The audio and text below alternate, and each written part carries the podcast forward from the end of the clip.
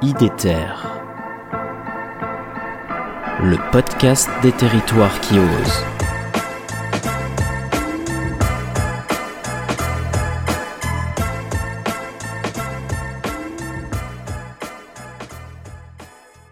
Comment, euh, tu as parlé de la diversité des besoins, de- des, différentes manières d'apprentissage d'ailleurs, Euh, mais comment, euh, comment vous les avez compris ces besoins-là?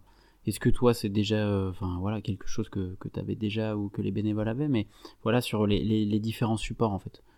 Ben, moi, c'est des vraies réflexions que j'ai depuis des Ouais. années. Euh, quand j'étais euh, dans le mammouth de l'éducation nationale qui a du mal à bouger, j'avais cette envie tout le temps de montrer qu'on peut apprendre différemment. Hmm. Et ça, c'était quelque chose qui était important pour moi parce que moi-même, élève, juste écouter la prof, en fait, ça, ça passait pas quoi.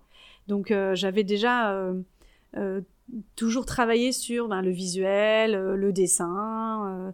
le l'écoute, les chansons, tout ça en fait ça permet d'apprendre et c'est pas parce qu'on n'a pas fait cinq pages dans le cahier euh, par euh, par jour donc c'est du vécu hein, que on n'a pas travaillé. Donc ils a voilà il y a des il y a, il y a beaucoup encore ça de ah, mais je je comprends pas il y a pas de production comment ça qu'est-ce qu'ils vont apprendre? Bah non en fait on a travaillé sur l'ardoise on a fait des jeux on a fait des choses. Et euh, et dans dans la pédagogie c'est c'est euh, c'est moi aussi dans mon parcours en fait j'ai découvert la facilitation graphique. Donc la facilitation graphique c'est euh, mettre en dessin mettre en image vraiment toutes les thématiques. Donc ça peut être lors d'une conférence ça peut être en classe pour une une leçon à apprendre ça peut être euh, pour euh, illustrer euh, un échange voilà c'est vraiment très large et en fait c'est mettre de manière visuelle tout ce qui est dit et ça, j'ai trouvé ça génial. J'ai découvert ça il y a quelques années et ça, ça, ça me porte aussi énormément.